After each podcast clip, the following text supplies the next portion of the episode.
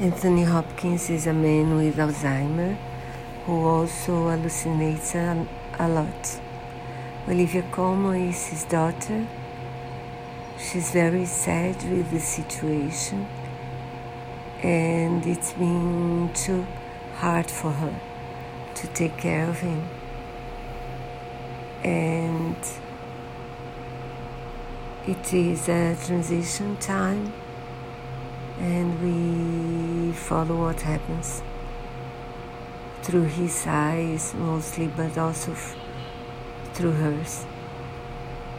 And it's a good movie, they're very well, but I thought I would be more moved by it. I was not. So I I did not love it. That's it.